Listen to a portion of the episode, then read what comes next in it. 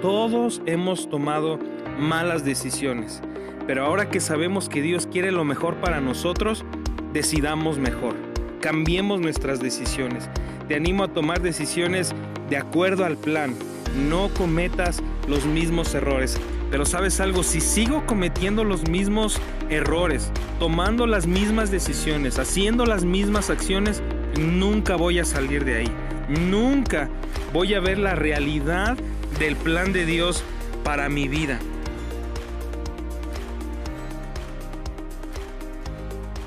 Hoy quiero compartir con ustedes eh, la tercera parte de esta serie que hemos venido enseñando el plan de Dios para nuestras vidas. Y quiero compartir algunas cosas que Dios puso en mi corazón y yo creo que van a ser una bendición para todos ustedes que me están escuchando. Y quiero que leamos en la primera carta de Pedro capítulo 3 verso 8 en adelante y dice así, Finalmente, sean todos de un mismo sentir, compasivos, amándoos fraternalmente, misericordiosos, amigables, no devolviendo mal por mal, ni maldición por maldición, sino por el contrario, bendiciendo, sabiendo que fuiste llamado para heredar bendición. Porque el que quiere amar la vida y ver días buenos, refrene su lengua de mal y sus labios no hablen engaño. Apártese del mal y haga el bien. Busque la paz y síguela. Mira estos versículos son impresionantes. El apóstol Pablo nos está hablando acerca de actos, de acciones de cada uno de nosotros, acciones correctas, que Él nos enseña que son el resultado de saber cuál es el plan de Dios para nuestras vidas.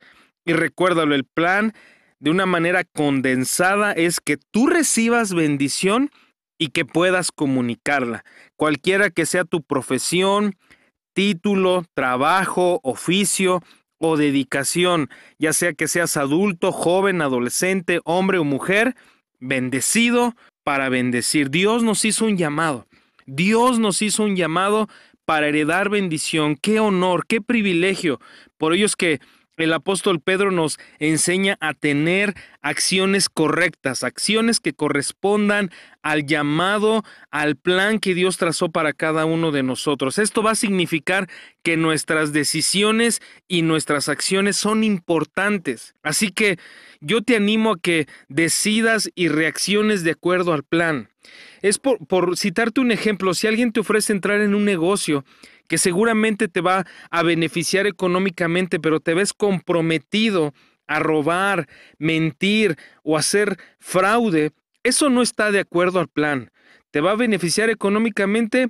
Quizás sí, pero ese no es el plan. De ningún modo eso es una bendición y mucho menos la comunica. Si decidimos andar de acuerdo al plan, tendríamos que negarnos a participar en ello o incluso no entrar en ese negocio. Proverbios 10:22 dice, la bendición de Jehová es la que enriquece y no añade tristeza con ella. Todo lo que Dios produce en nuestras vidas, la bendición que Él trae a nuestras vidas es para enriquecernos, no para añadir tristeza. Hay maneras honestas de prosperar sin que comprometamos nuestro testimonio y nuestras creencias. Imagina que los descubren. Eso va a traer vergüenza, dolor, pérdida, y va a manchar la reputación de las personas que se vean involucradas. Tú y yo fuimos llamados a heredar bendición. Por eso es que nuestras decisiones deben alinearse a ese plan. Recuerdo una ocasión que platicando con un taxista que vino a recogerme para salir al trabajo, me dijo, Señor, esa familia son sus vecinos, ¿verdad? Creo que son nuevos, no los había visto por aquí. Y le dije, sí, pero creo que se metieron a esa casa ya que no tienen medidor de luz ni tienen medidor de agua, y se ríe con un poco de vergüenza y me dice, ¿qué cree, joven?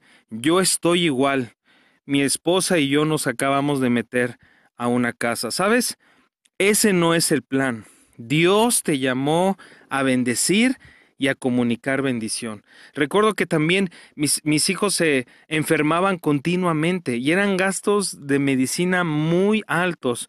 Gracias a Dios, Él ponía gente a mi lado y nos apoyaban bendiciéndonos, trayendo una ofrenda para poder pagar el medicamento. Y una vez platicando con mi pastor, el pastor Gerardo García, le dábamos testimonio de provisión por medicina. Nos dejó hablar y después nos dijo, muchachos, ¿les puedo hacer una pregunta? Le dijimos, claro, pastor, y él nos dijo, ¿qué creen que sea mejor? ¿Que Dios les provea siempre para medicina o que sus hijos estén saludables? Y por supuesto nuestra respuesta fue que estén saludables. Y él nos dijo algo, ese dinero te pudo servir para renta, para gas, para comida, despensa u otros gastos, pero se fue en, medicina. Gloria a Dios nos dijo, pero próxima vez oren que sus hijos no se enfermen. En otras palabras, Él nos estaba diciendo, ese no es el plan de Dios. Hay algo mejor para ustedes.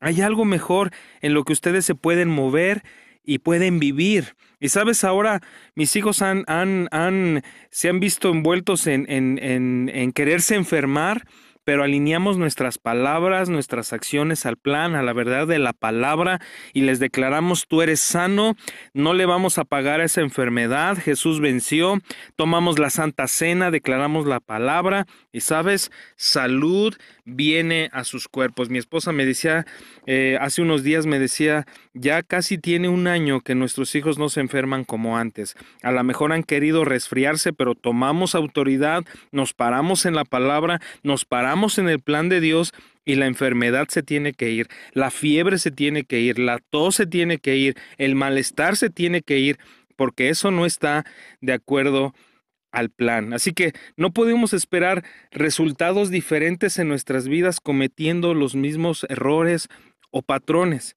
Pedro dice, el que quiere amar la vida y ver días buenos. Yo creo que cada uno de nosotros quiere amar la vida y ver días buenos.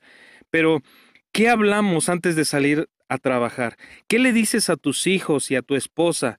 ¿Los bendices o los lastimas con tus palabras?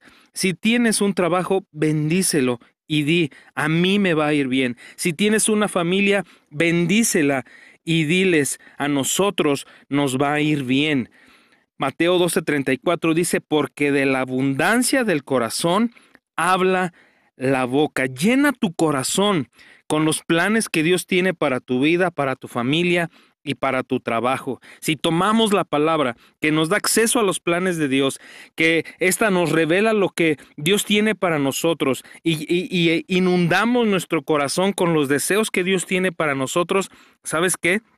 de nuestra boca saldrán bendiciones y podremos entonces decidir de una manera diferente de acuerdo al plan. Ahora quiero decirte algo, todos hemos tomado malas decisiones. Pero ahora que sabemos que Dios quiere lo mejor para nosotros, decidamos mejor.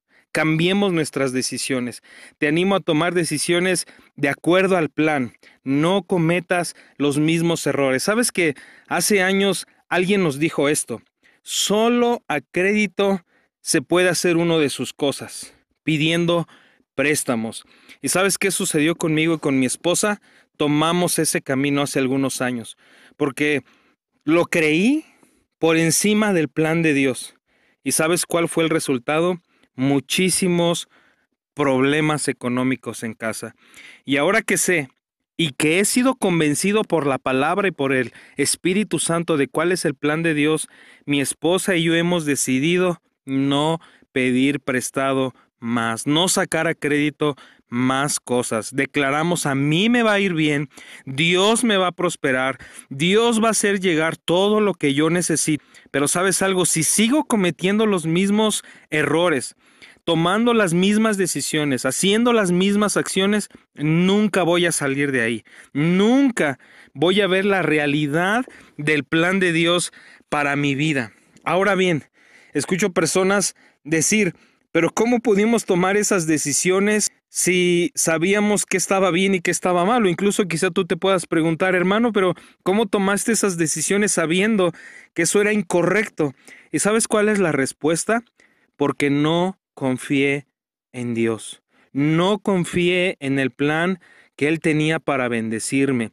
Tuve duda.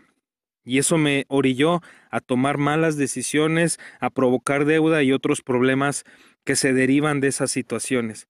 Pero si tú y yo confiamos en Dios, Él nos va a alimentar, Él nos va a vestir, Él nos va a dar un trabajo donde podamos prosperar y salir adelante sin tener que tomar decisiones que no están de acuerdo al plan. Tomemos acciones, tomemos decisiones y siempre orientémoslas de acuerdo al plan que Dios tiene para nosotros. Ahora te puedo decir que todo está mejorando, pero ha sido por alinearme al plan de Dios.